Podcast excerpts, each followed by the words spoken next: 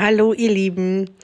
Ich habe nochmal mit der Dr. Cordula Gieren, der Tierärztin, mit der wir noch vor kurzem die Rückenproblematik bei Sporthunden in der Folge vor dieser Folge besprochen haben, habe ich nochmal eine Podcast-Aufnahme gemacht. Und zwar zu dem Thema Diagnose Krebs bei meinem Hund. Was nun? Wir hatten ja schon im Intro-Bereich der Folge vor dieser Folge, hatte ich euch schon erzählt, dass das quasi ähm, bei meinem Hallo Cordula, wie geht's dir? Gesprächsteil der Podcast-Aufnahme ein großes Thema war, weil die Hündin, die Macy, die Hündin von Cordula, eben die Diagnose Krebs bekommen hat. Und ich habe halt die für mich super spannende Kombination in der Cordula aus, oh mein Gott, betroffener Hundebesitzer, was mache ich denn jetzt? Und ihrem Wissen, ihrem wissenschaftlichen, ihrem Verständnisansatz für diese Situation als Tierärztin. Und da dachte ich mir eben, wie großartig. Es betrifft so viele Hundebesitzer. Und ich habe halt in der Cordula diese tolle Kombination aus betroffen sein und wie sehe ich das als Tierärztin? Und natürlich die super spannende Geschichte von Macy. Von der Diagnose über Chemotherapie, Behandlung bis zum heutigen Tag. Und das erfahrt ihr in dieser Podcast-Folge. Ich wünsche euch ganz viel Spaß. Tschüss!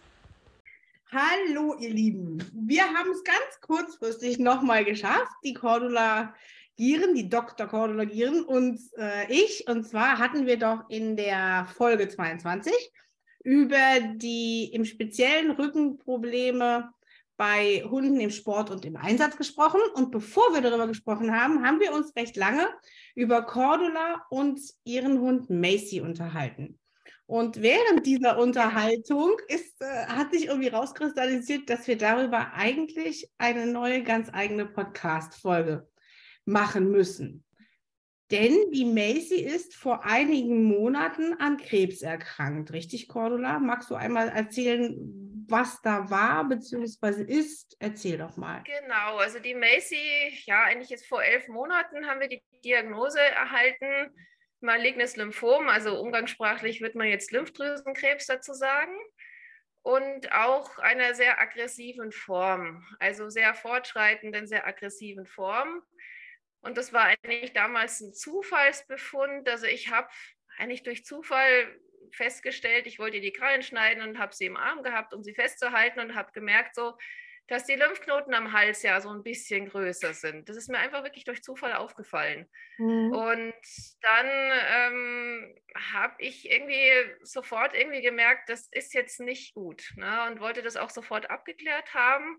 Das war nur minimal. Ne? Also alle, die es auch gefühlt haben, haben gesagt, ja, vielleicht ein bisschen und ja, schauen wir mal, vielleicht eine leichte Halsentzündung oder vielleicht ein Zahn, ne, der da vielleicht so ein bisschen muckert oder dafür verantwortlich ist. Und dann haben wir sie in Narkose gelegt eine Woche später und haben die Zähne geröntgt und sauber gemacht und haben in den Hals geschaut und in die Ohren geschaut und einfach mal überall reingeschaut, wo man vielleicht auch dicke Lymphknoten am Hals bekommen könnte. Aber Darf ich ganz kurz dazwischen grätschen? Mhm. Sag mal einmal für die Nichtmediziner, ähm, ich als Mutter von drei Kindern weiß, dass Lymphknoten am Hals immer anschwellen, wenn irgendwelche Entzündungsprozesse im Gange sind. Richtig? Genau.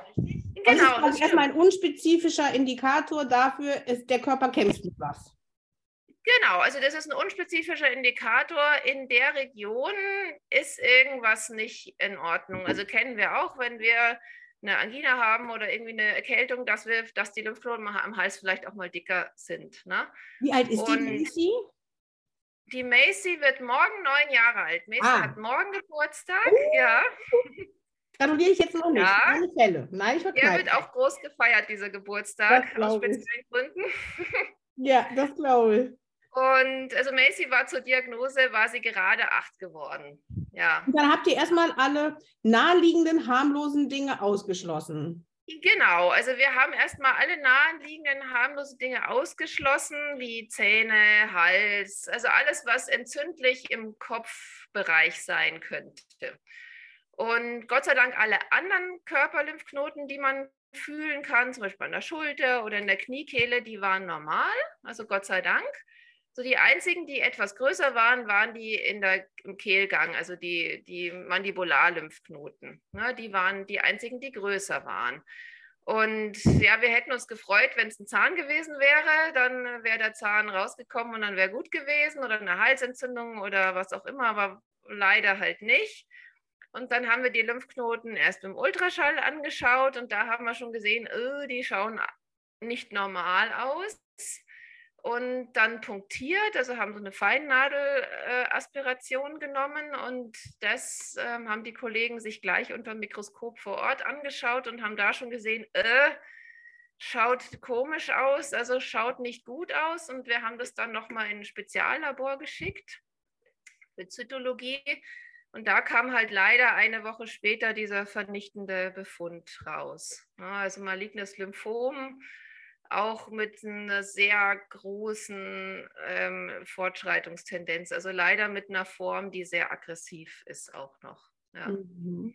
Okay. Ja, und dann standen wir vor dieser Diagnose und du hast eigentlich einen Hund vor dir, der ja quasi gesund ist, ne? der lustig ist, der gesund ist und das war ein wirklicher Zufallsbefund es war wirklich ein Zufall, dass mir das in der Situation wirklich aufgefallen ist. Und ähm, ja, und dann haben wir halt überlegt, was, was tun. Ne? Und klar ist, wenn du das so laufen lässt, ist der Hund einige Wochen später tot. Also das ist wirklich ultra aggressiv. Und das war natürlich erstmal ein Schlag, weil wenn du den lustigen Hund vor dir siehst, dem gar nichts fehlt mhm. und weißt, der ist sterbenskrank, ähm, was machst du? Und ähm, dann haben wir Kontakt aufgenommen mit ähm, einem Onkologen bzw. dem Zytologen, der auch äh, Internist ist, der die Befundung gemacht hat. Und haben mit dem Kontakt aufgenommen. Und der war wirklich super. Der hat uns eben auch ähm, zur Chemotherapie geraten und hat uns eben nochmal geraten, den ganzen Hund nochmal auf den Kopf zu stellen, um zu schauen, ob wie weit der Krebs quasi schon fortgeschritten ist im Körper. Also wir haben die anderen Lymphknoten noch punktiert, wir haben einen Ultraschall vom Bauch gemacht, wir haben ein Röntgenbild von der Lunge gemacht, um einfach zu schauen, sind da auch schon Veränderungen, sind Körperlymphknoten innen drin vergrößert, sind irgendwo Organe verändert, sind irgendwo Metastasen sozusagen ähm, was die Entscheidung natürlich dann verändert hätte. Ne? Weil wenn wir, also ich muss ganz ehrlich sagen, wenn wir gesehen hätten, dass der ganze Bauchraum schon verändert ist, ähm, dann oder die Lunge Veränderungen zeigt, dann hätte ich, hätten wir wahrscheinlich anders entschieden. Ne?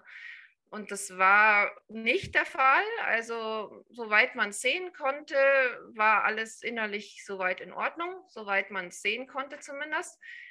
Und deswegen haben wir uns einfach entschieden, das mit der Chemotherapie zu versuchen. Und gesagt, der, der Onkologe hat uns dann wirklich also ferndiagnostisch sozusagen betreut und hat uns das passende Protokoll rausgesucht und hat uns wirklich super beraten, was wir wie wann zu tun haben, wie das erfolgen soll, was für Medikamente sie bekommen soll, in welchem Ablauf, welche Nebenwirkungen entstehen könnten und, und, und. Und das ist ja erstmal die Entscheidung, das zu tun, war nicht einfach. Ja, und die Entscheidung also für mich, Chemo. Ja, mhm. ja, also für mich war es also wie gesagt, wir sind, also sowohl mein Lebensgefährte als auch ich, wir sind ja beide Tierärzte und aber Spezialisten einfach in anderen Bereichen. Ne? Also ich im Bereich der physikalischen Medizin und mein Lebensgefährte ist Neurologe. Und ähm, so haben wir quasi mit Chemotherapien so in unserem täglichen Tierarztleben jetzt also quasi nichts zu tun. Ne? Also, also ein Fachgebiet, mit dem wir jetzt nicht täglich zu tun haben. Und ähm, was das auch dann wieder nicht einfach macht, wenn es noch der eigene Hund ist. Gell? Wenn du, und ich meine, dann bist du auch in dem Fall einfach nur Besitzer, wenn du dann davor stehst, weil es einfach dein eigenes Tier ist. Ja? Auch wenn du Tierarzt bist, aber du bist in dem Fall einfach Besitzer. Ja? Und, Spielte und, der Gedanke auch eine Ja, und wir haben uns Spielte der Gedanke eine Rolle, mute ich ihr das noch zu? Also jeder, der schon mal was mit Chemo auch nur annähernd zu tun hatte, weiß, das ist eine Zumutung. Ist es, ja. Und ich finde, also ich hatte bisher beim Tier auch wenig Berührungspunkte damit. Also ich hatte natürlich schon auch Kunden, also wo die Hunde Chemotherapie bekommen haben. Ähm, mit verschiedenem Ausgang, teilweise mit super Lebensqualität, null Nebenwirkungen, haben noch fünf Jahre gelebt, alles super, aber auch teilweise mit massiven Nebenwirkungen, waren acht Wochen später trotzdem tot. Also wir kannten, jeder von uns kennt aus der Praxis natürlich auch solche Fälle, ne? auch die guten und auch die nicht so guten. Und ähm, und klar haben wir natürlich auch, jeder von uns kennt auch aus dem Bekannten- oder auch Familienkreis Freunde, auch Menschen, auch die Chemotherapie haben oder hatten und das ist kein Spaziergang. Ne?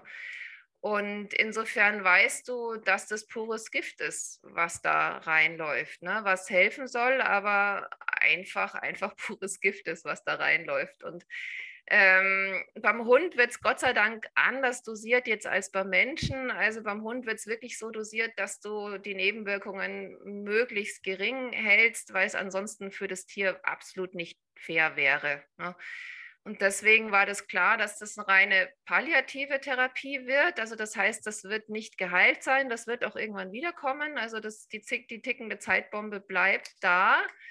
Aber du gewinnst, also das Ziel ist einfach, Zeit zu gewinnen bei guter Lebensqualität. Also das ist einfach das Ziel, zu sagen, wir gewinnen schöne Zeit bei sehr guter Lebensqualität. Also das ist, war das Ziel des Ganzen. Ja. Ist, das, ist das bei dieser Form des Krebses so oder ist das generell bei Krebs und Chemotherapien beim Hund so, dass das Ziel nicht ist, das Tier dauerhaft krebsfrei zu bekommen? Also das ist bei dieser Form so. Ne? Also beim Lymphom ist es so, dass du weißt, mit dieser Form der Chemotherapie kriegst du das, kriegst du nicht alle Tumorzellen tot, du kriegst es einfach nur zurückgedrängt. Ne? Mhm. Also dass es so weit schlummert, dass es dem Tier keine Probleme macht. Ne? Aber du weißt, es wird irgendwann wiederkommen. Ne? Das weißt du. Und wenn du Glück hast, hast du noch längere Zeit und wenn du Pech hast, kommt es ziemlich schnell wieder. Und das weißt du halt vorher nicht, bevor du das machst. Erstens, wie der Hund drauf anspricht und äh, welche Nebenwirkungen kommen. Hat er welche, hat er keine? Wie verträgt das? Wie wirkt es? Wirkt super, wirkt es nicht so gut? Wann kommt es wieder? Das weißt du halt vorher nicht. Ich finde, wenn man sowas vorher wüsste, wäre die Entscheidung einfach. Ja. ja. Aber das weißt du halt nicht. Und generell, aber für uns war, also für uns beide, war diese Entscheidung, einen quasi gesunden Hund und Gift reinlaufen zu lassen, wo du sagst, ich mache meinen Hund quasi erst krank. Also diese Entscheidung war heftig. Ne? Und ähm, wir haben dann nochmal mit dem Onkologen gesprochen, weil wir ihn wirklich gefragt haben, ja, was machen wir denn jetzt, wenn wir gar nichts machen? Unser Hund geht super. Wenn wir jetzt einfach warten und schauen, was passiert, wie lange hat sie denn dann noch?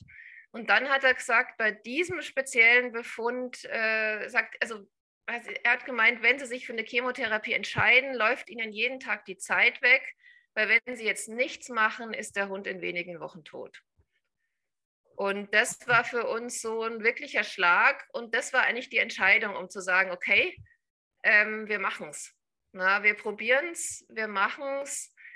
Ähm, aber das war wirklich nicht, nicht einfach. Und ähm, dann ging es quasi an die Planung, wer soll es machen, wo wollen wir es machen. Und das ist ein ziemliches knackiges Protokoll. Also wir hatten praktisch, war geplant, es ging über 25 Wochen und in den 25 Wochen hat sie 18 Mal Therapie bekommen.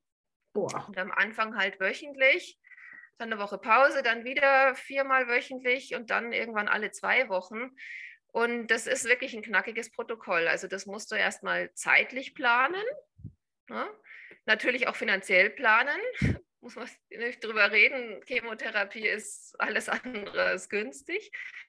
Und auch nur zu sagen, wer soll es machen und wie wollen wir es machen. Und äh, nachdem klar war, ich hatte erst mal überlegt, an die, an die Onkologie in der Uni München zu fahren, was für uns anderthalb Stunden Fahrt wäre. Was aber dann bedeutet hätte, dass ich jede Woche an die Uni hätte fahren müssen, was ich auch von der Arbeit her nicht hingekriegt hätte. Ne? Mhm. Und, und ähm, gesagt, wir haben uns dann beschlossen, dass wir es selber machen. Also in Kombination mit dem Onkologen quasi als Beratung im Background. und einer Humanapotheke äh, aus Bad Reichenhall, die uns das Zeug hergestellt hat auf Rezept. Und, und das war für uns beide so ein bisschen Neuland, weil, wie gesagt, wir beide andere Fachgebiete haben. Und also die erste Therapie war wirklich spannend, weil du gar nicht weißt, was passiert jetzt, ne? Was ja. kommen da Nebenwirkungen? Was kommt da? Wie geht's ihr jetzt? Was passiert jetzt? Ähm, verträgt es, verträgt es nicht? Äh, kriegt sie einen allergischen Schock davon? Also das weißt du natürlich nicht. Ne? Also und, und die, ähm, ähm, also der Leiter von der Humanapotheke, weil die waren unglaublich lieb. Also auch das ganze Onkologie-Team im Labor von der Apotheke, die waren einfach nur toll. Also da kann ich echt nur ganz, ganz großes Danke jetzt auch nochmal sagen an dieses ganze Team, weil die einfach nur super waren. Und die haben auch gesagt, also wir machen das normalerweise ja für Menschen und nicht für Tiere, aber auf Auftrag stellen wir ihnen das natürlich her, keine Frage. Ähm, auf Rezept machen wir das natürlich auf Auftrag, was sie wollen. Und die haben sich aber zusätzlich, die haben selber recherchiert, die haben selber, weil sie es total interessiert hat, Studien gelesen im Internet über malignes Lymphom beim Hund. Wahnsinn. Und ähm, das war total toll. Also die waren wirklich sehr interessiert, total lieb. Also jeder wusste sofort, wenn ich anrufe, wer Macy ist. Und ähm, also das war wirklich ganz, ganz toll. Und das hat super geklappt. Und äh, Jetzt ist mir irgendwie die Cordula Ja, das ist toll. Und, mm. die, die letzten zwei Sätze, die sind irgendwie im Internet Nirvana verpufft. Oh, okay. Wie weit sind wir denn gekommen? Dass du sagtest, äh, die wären super nett gewesen und total bemüht. Ja. ja, und das war einfach, also insgesamt die ganze Zusammenarbeit mit dieser Humanapotheke war einfach nur toll, also hochprofessionell und Toll. lieb. Also kann man echt nicht anders sagen. Also Hut ab. Also wir haben immer Dienstags war Chemotag und es, du musst ja erstmal morgens ein Blutbild machen, um zu schauen, wie die Leukozyten sind, weil die Chemo ja die Leukozyten so nach unten drückt. Und du kannst es ja nur bis zu einer bestimmten Grenze machen, weil sonst die Infektionsgefahr einfach zu hoch wird. Und das war aber immer super. Also die, mit den Leukozyten hatten wir Gott sei Dank nie ein Problem. Also wir konnten es immer machen.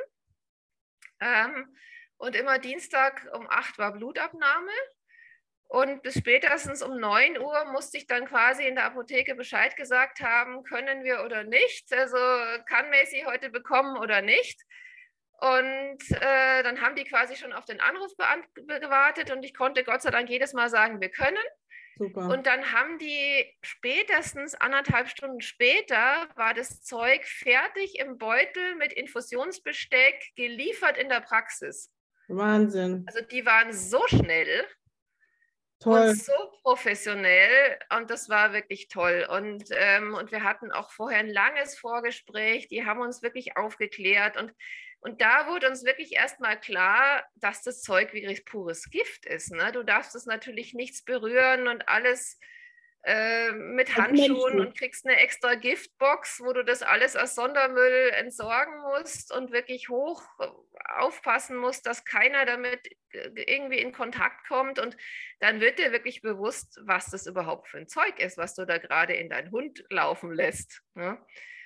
Und ähm, aber wirklich, die haben das wirklich super gemacht. Und ähm, dann haben wir quasi Woche für Woche äh, das durchgezogen. Und dann wird praktisch immer ein Venenkatheter gelegt, jede Woche neu.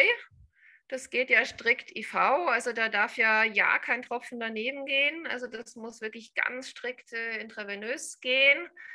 Und dann hat Macy jede Woche ihre Infusion bekommen, jeden Dienstag. Genau. Und wie hat sie es vertragen? Das Protokoll dann durchgezogen, ja. Und wie hat sie es vertragen, die Chemo? Ach, ja, also auf ein Medikament hat sie immer ein bisschen reagiert. Das war auf Swinkristin. Auf die anderen, das war so eine Kombi aus, äh, eine rotierende Kombi aus mehreren Medikamenten, die sich abgewechselt haben. Und auf Swinkristin, was leider am häufigsten drin war, ähm, hat sie mit äh, Übelkeit einfach und Appetitlosigkeit reagiert. Also wir wussten immer, wenn sie das gekriegt hat, Zwei Tage später hat sie dann einen appetitlosen Tag gehabt. Also sie hat nicht erbrochen, und, aber sie hatte, sie war einfach ein bisschen ruhiger und einfach appetitlos. Und also wir haben uns, wir haben das dann immer den, den Leberkässemmeltag genannt, ähm, weil das war immer der Donnerstag, wo das dann passiert ist. Also immer Dienstag gekriegt und Donnerstag früh war ihr dann schlecht. Und dann bin ich immer mittags zum Metzger nach Pieding gefahren immer Donnerstagmittag dann und habe zwei Leberkässemmeln mit süßem Senf gekauft und die hat sie gegessen. und aber nur die, ne? nichts anderes, gar nichts anderes, nur die.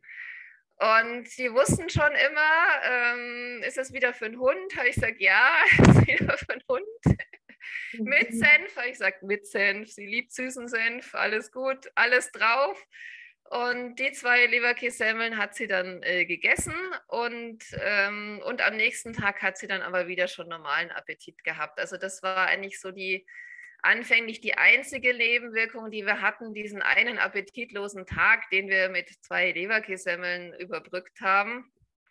Ähm, und war aber immer gut gelaunt dabei und auch immer lustig. Und ansonsten dazwischen war sie gut, gut drauf. Ne? Und aber wir haben halt gemerkt von Woche zu Woche, dass sie insgesamt einfach abgebaut hat, muskulär, weniger wurde einfach. Ne? Die hat, als ob mhm. das Zeug die Muskulatur so weggefressen hätte, so ein bisschen. Ne? Also sie wurde okay. immer schmaler, immer, mhm. ja, dünner quasi von der Muskulatur her. Es war immer gut gelaunt und immer gut drauf, aber man hat halt gesehen, je mehr die Wochen vergangen sind, umso weniger Hund wurde die eigentlich dann. Ne? Und dann siehst du schon, dass das, ähm, dass das schon nicht lustig ist, was du wieder reinlaufen lässt. Ne? Mhm. Und, und wir haben dann schon überlegt, wir haben dann auch an der Dosis der Medikamente was verändert, ähm, auch in Rücksprache dann nochmal, haben noch ein bisschen was umgestellt. Ähm, und wir hatten ja, das war das nächste, wir hatten ja einen Urlaub geplant, also eine lange Reise im Sommer diesen Jahres und die war schon ein Jahr vorher geplant, diese Reise. Also da kam jetzt diese Erkrankung quasi so dazwischen. Also wir waren neun Wochen unterwegs im Sommer. Also wir sind bis zum Nordkap gefahren, sind praktisch sind über 9000 Kilometer unterwegs gewesen. Ähm, zwei Menschen, zwei Hunde und ein Fischerboot hinten dran. Wahnsinn! Und waren neun Wochen weg. Mhm. Wahnsinn! Und haben uns quasi diesen Traum erfüllt. Und ein lang gehegter Traum, der dieses Jahr in Erfüllung gehen sollte. Und dann kam jetzt diese blöde Erkrankung dazwischen und auch diese Chemotherapie. Und eigentlich hätte sie die Chemotherapie bis Ende, na, bis September wäre es noch gegangen, hätte sie die weiterkriegen müssen. Und dann, wir sind aber Ende Juli losgefahren. Also waren den ganzen Juli, den ganzen August bis Anfang September ja weg. Und wir haben wirklich hin oder her überlegt, was machen wir? Machen wir Pause? Reicht es dann an Chemotherapie, wenn wir das unterbrechen? Oder können wir es im Urlaub weitermachen, aber bei allem hin und her überlegen, es wäre nicht gegangen. Also du kannst nicht irgendwo im Nirgendwo im Outback äh, eine Chemotherapie machen. Das geht einfach nicht. Ne? Mhm. Also es ist schier unmöglich. Und insofern haben wir uns entschlossen, auch nachdem der Hund einfach immer weniger wurde, muskulär, haben wir gesagt, okay, sie kriegt jetzt eine Pause. Das war einfach von uns so eine Gefühlssache wo wir beide gesagt haben, es ist jetzt mal gut. Ja, also es ist jetzt einfach mal gut. Und das war im Nachhinein die beste Entscheidung. Hätte auch nach hinten losgehen können, der Schuss. Aber wir haben dann nach der 11. abgebrochen. Also sie hat drei Tage vor unserer Reise noch die letzte bekommen. Auf die hat sie dann richtig reagiert mit 24 Stunden Dauerdurchfall, was wir vorher nie hatten, niemals nie hatten. Und das war dann unsere Entscheidung, es, es ist jetzt gut. Also da war jetzt die Entscheidung. Oh, von, Gänsehaut. Ja. Oh. Also da haben wir beide gesagt, das wird nicht nochmal passieren. Ja, ähm, und wir haben gesagt, auch wenn wir dann nicht in Urlaub gefahren wären, wäre da bei mir der Punkt gewesen, wo ich gesagt hätte, jetzt ist Schluss mit Therapie. Mhm. Und, ähm, weil unser Ziel war immer, die Lebensqualität muss gut sein. Also ich, es geht mir nicht um Lebensverlängerung bei schlechter Lebensqualität. Das würde ich keinem Hund antun. Ne? Also die Lebensqualität muss gut sein. Und wenn die nicht mehr gut ist, dann ähm, müssen wir auch eine Entscheidung treffen. Und, deswegen haben wir einfach gesagt, nach bei der letzten Therapie, wo sie so richtig massiv reagiert hat, haben wir gesagt, nee, das war's jetzt. Wir fahren jetzt eh in Urlaub und was jetzt passiert, passiert. Und dann sind wir losgefahren und Macy ging es die neun Wochen nur gut.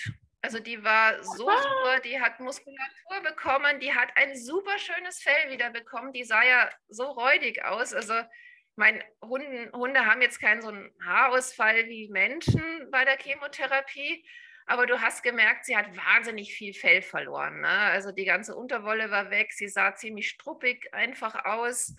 Die ganzen Stellen, die rasierten Stellen sind alle nicht mehr zugewachsen. Also überall, wo Fell rasiert war vom Ultraschall, von den ganzen Infusionen, ist alles nicht mehr nachgewachsen. Also die sah ziemlich räudig aus, wenn man es mal so sieht. Und das ist alles nachgewachsen. Also innerhalb von drei Wochen sah die wunderschön aus, oh, hat schön. Muskeln gekriegt und hat im Urlaub einfach alles mitgemacht. Die war nur gut drauf, die war, die ist Hubschrauber geflogen, die war überall dabei, die ist Boot gefahren, ähm, die war einfach immer mit und immer gut gelaunt. Ne? Und Wahnsinn. das war, ist ein echtes Geschenk. Also das wissen wir auch sehr zu schätzen, dass das ein echtes Geschenk ist, was wir da bekommen haben. Das hätte auch anders gehen können und klar machst du dir Gedanken, was ist, wenn du da weit weg bist und tausende Kilometer weg von zu Hause? Was ist, wenn es ihr schlecht geht? Wo kannst du dann hinfahren? Was ist, wenn es ihr richtig schlecht geht? Was machst du dann? Und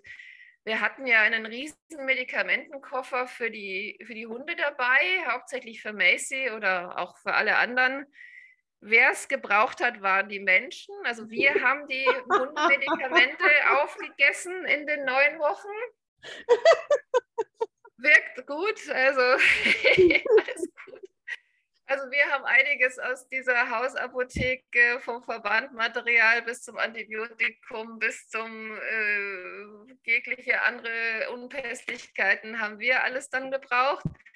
Und Macy war die einzige von uns Vieren, die gar nichts gebraucht hat in diesem Urlaub. Unglaublich. Und ja, und das war wirklich super. Und ja, und Ende Juni war ja, wie gesagt, die letzte Therapie. Und jetzt haben wir Mitte Januar und es geht ihr nach wie vor super. Der Krebs ruht. Es, die Lymphknoten sind klein. So einmal die Woche taste ich mal so ein bisschen so, ups, wie schaut's aus? Und dann lasse ich es aber auch wieder so stehen. Also wir haben seitdem mit ihr nichts mehr gemacht. Also sie hat keine Blutuntersuchung, kein Ultraschall, kein Röntgen, gar nichts. Also ich taste nur einmal die Woche die Lymphknoten und schaue, passt es. Und, und seitdem ist gut. Also es ruht und es geht ihr gut. Ja. Wie schön, Cordula. Ja. Wie und, schön. Das schreit ja, nach einer Riesenparty morgen. Morgen steigt eine Riesenparty. Also Macy hat sich eine Party mit ihren besten Freunden gewünscht und dem werden wir natürlich nachkommen. Ja, herrlich. Sag mal, Cordula, hast du, ähm, ich sage, du hast selber gesagt, es war ein absoluter Zufallsbefund. Das ist es ja auch bei Menschen sehr häufig. Gibt es mhm. bei Hunden sowas wie Vorsorge, Krebsvorsorgeuntersuchungen, wie ich das jetzt gerade als Frau kenne? Ja. Gibt es für Hunde sowas? Ja, ja, also wenn wir jetzt mal von anderen Krebsarten sprechen, also Vorsorge beim Lymphom kannst du schwer machen, ja. ne? weil wenn die Lymphknoten dick werden, also, also bei uns war es so, wir haben es ja früh bemerkt, also alle Tierärzte, mit denen wir Kontakt haben, haben gesagt, Mensch, normalerweise kommen die Hunde ja viel später, ne, weil die, die, Besitzer das ja oft erst merken, wenn es den Hunden anfängt schlecht zu gehen, ne, wenn die nicht mehr fressen oder wenn die apathisch sind. Und dann gehen die zum Tierarzt und dann wird erst festgestellt, uh, die Lymphknoten sind aber groß. Mhm. Ne? Also das war wirklich unser Glück wahrscheinlich auch, dass wir das so früh festgestellt haben, so extrem früh, dass es noch nicht viel Zeit hatte, sich im ganzen Körper zu verbreiten. Gibt es denn für andere Krebssorten etwas, was man machen kann, um es früh zu erkennen? Hm, schwierig. Also viele machen ja immer wieder, dass sie einen Hund ab einem bestimmten Alter mal einmal im Jahr Bauchultraschall machen, um zu schauen, Thema Milztumor, ne, um mhm. zu schauen, ob sich da ein Milztumor entwickelt. Also habe ich bei Macy auch gemacht, muss ich sagen, wie die ab sieben habe ich, haben wir auch damit angefangen, einmal im Jahr einfach mal einen Bauchultraschall zu machen und ein Blutbild, um einfach mal zu schauen, ist da irgendwas, was sich anbahnt. Weil mit einer Milz, wenn man sowas früh erkennt, kann man noch gut leben ohne Milz. Ne? Dann nimmt man die halt raus. Mhm. Und wenn man das Glück hat, das früh zu erwischen, hat man manchmal noch Glück, dass der Hund ohne Milz dann noch ein paar Jährchen hat. Ne? Also das wäre das Einzige, wo ich sage, ja, da kann man über eine Krebsvorsorge beim älteren Hund nachdenken. Aber was ich auf jeden Fall sagen würde, wenn man irgendwas am Hund entdeckt, sei es irgendeine Hautveränderungen, auch ein Hautknubbel zum Beispiel, so klein der ist oder bei der Hündin irgendwie ein Mini-Gesäugeknubbel oder sowas, sofort zum Tierarzt gehen und das anschauen lassen. Also nicht einfach sagen, ach, wird schon nichts sein, oder schauen wir mal zu, ob das Ding massiv größer wird. Also da bin ich sehr sensibel, was Hautknubbel und was Gesäugeknubbel angeht. Ne? Also auch wenn die klein sind, sofort zum Tierarzt gehen, also anschauen lassen oder eine Feinnadelaspiration nehmen lassen, was das Ding ist. Und wenn es böse ist, sofort raus damit. Ne? Aber das ist jetzt, der wäre der Ansprechpartner der normale Tierarzt. Da reden wir noch nicht von einem Onkologen. Nein, genau. Also da ist der normale Tierarzt erstmal der Ansprechpartner. Mhm. mhm. Und der Onkologe kommt in der Regel erst ja dann ins Spiel, wenn man den Fund, Befund von diesen Feinnadelaspirationen hat. Also wenn da der Befund aus der Pathologie zurückkommt und beim Haustierarzt und dann die Diagnose erstmal auf dem Tisch liegt. So, oh je, wir haben hier einen bösartigen Tumor. Was machen wir damit? Und klar kannst du bei gewissen Tumoren, kannst du die natürlich chirurgisch entfernen. Na, dann kommt dann der Chirurg ins Spiel.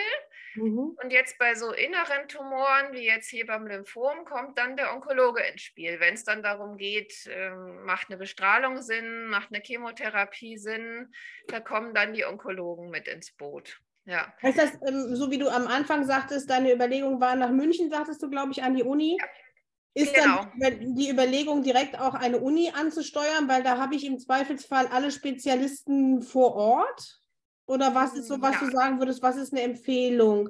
Wenn man jetzt, mhm. man steht da, ist noch geschockt von dem äh, histologischen Ergebnis und ja. Äh, verarbeitet das und was ist jetzt der nächste Schritt? Finde ich, kommt immer natürlich auf den Tumorbefund an. Mhm. Also wenn ich jetzt zum Beispiel sage, okay, ich habe einen Milztumor, machen auch viele Haustierärzte die Milz rausnehmen zum mhm. Beispiel. Also da muss ich jetzt nicht an eine Uni dafür fahren. Mhm. Aber jetzt, wenn es um eine Chemotherapie geht oder wenn es vor allem um eine Bestrahl Bestrahlung geht, ist ja noch spezieller. Also Bestrahlungseinheiten gibt es, glaube ich, momentan, so viel ich weiß, eh nur zwei in Deutschland momentan, mhm. wenn es überhaupt um eine Bestrahlung geht. Ja äh, oder drei, glaube ich, mittlerweile. Also das ist noch seltener. Chemotherapie machen viele Kliniken, auch die Unis sowieso. Also man muss sich einfach erkundigen und da hilft sicher auch der Haustierarzt oder vielleicht auch bekannte Freunde, die sowas vielleicht schon mal hatten. Wer in der Umgebung ist denn spezialisiert auf Onkologie? Na, es gibt viele private Kliniken, die Onkologen haben. Die Unis haben auch Onkologen, aber es gibt mittlerweile auch viele private Spezialistenkliniken, die auch gute Onkologen haben. Ich ja. finde, es ist bei dir eben auch gut rausgekommen, bei dem, was du erzählt hast, dass das auch in das Leben des jeweiligen äh, Menschen ja auch passen muss. Ne? Das ja. Nicht, da fährst du nicht ja. einmal hin und lässt ein MRT machen oder irgendwas, sondern da wirst Nein. du regelmäßig sein müssen. Genau, und deswegen muss man das, also die Onkologen können dich dann auch beraten, ne? welches Protokoll macht Sinn für welche Tumorart. Und dann muss die natürlich auch zum Menschen passen. Ne? Wenn ich sage, ich kann da nicht einmal die Woche hingehen, ich kann nicht einmal die Woche einen halben Tag frei nehmen, um das machen zu lassen und dann vielleicht nochmal bei Nebenwirkungen nochmal dahin fahren, wenn der Hund bricht oder Durchfall hat oder sonstiges hat oder irgendwas komisch ist, muss ich ja auch mit einplanen. Also ähm, das ist einfach unglaublich viel Zeit, die da auch bei raufgeht, mal unabhängig mal von den Kosten natürlich. Ne? Und, also, und es gibt aber verschiedene Protokolle. Also es hätte auch die Möglichkeit gegeben, ihr nur Cortison zu geben und dann einfach das, was den Tumor auch nochmal zurückdrängt. Aber da, das hält natürlich nicht lang. Da, also mit dem Cortison hätten wir noch mal ein paar gute Wochen gehabt und dann wäre es das aber gewesen. Ja. Also das wäre so die letzte Option gewesen, wenn wir uns nicht für eine Chemotherapie entschieden hätten, dass man sagt, okay, der Hund kriegt noch mal Cortison. Wir haben noch mal ein paar richtig gute Wochen und dann geht es irgendwann sehr steil bergab. Aber ihr habt jetzt quasi aus der Aussage, wenn ihr jetzt nichts macht, wenige Wochen, dann ist Macy tot, habt ihr ja. jetzt, ich glaube, sieben oder acht Monate gezaubert. Na, jetzt schon elf. Elf Monate, stimmt. Ja, also wir haben jetzt elf Monate geschafft. Wahnsinn. Diagnose. Hm? Wahnsinn.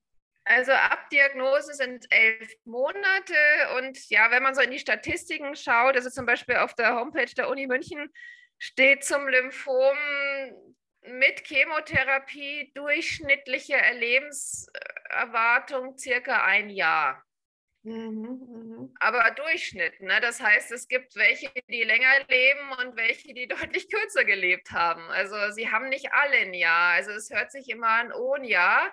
Aber da sind auch einige darunter, die nur ein paar Monate hatten, dafür, dass es einige gibt, die dann anderthalb Jahre haben. Ja. Ne? Also es ist immer halt ein Durchschnitt. Und ähm, also den Durchschnitt haben wir jetzt erreicht.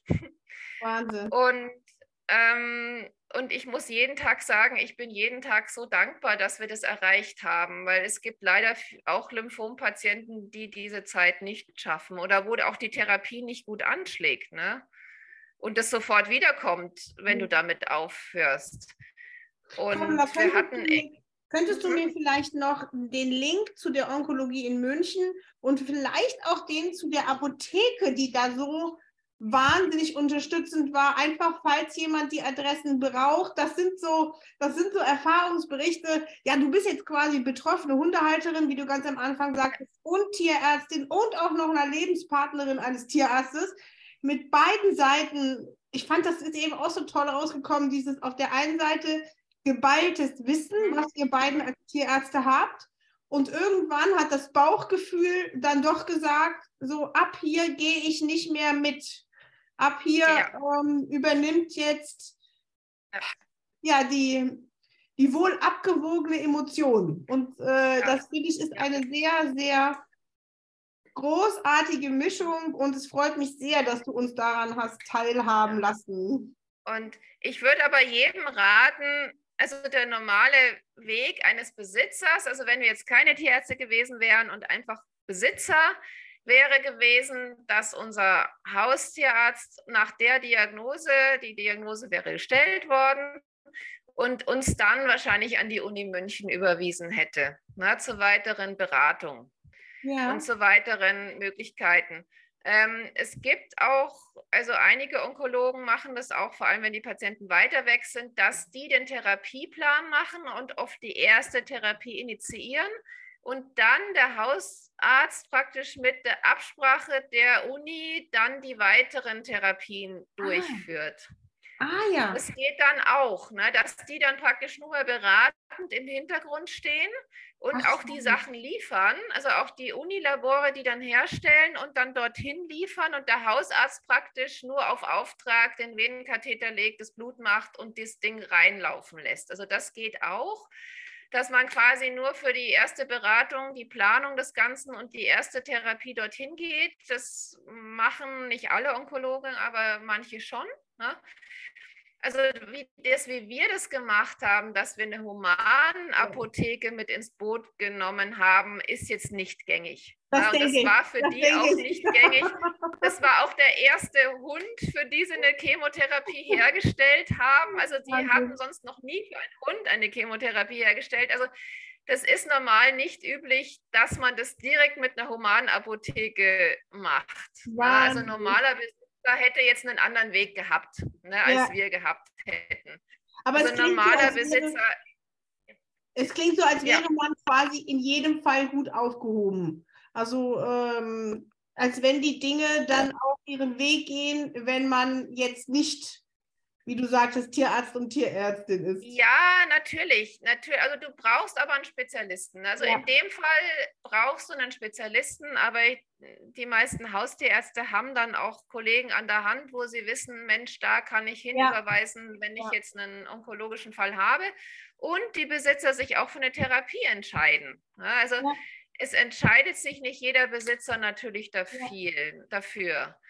Und, ähm, und du weißt natürlich ja nie, was rauskommt. Wenn man das wüsste, wäre die Entscheidung ja viel leichter. Und ja. ähm, du weißt ja nie, was passiert. Und ähm, ich, wir sind froh, dass wir es gemacht haben.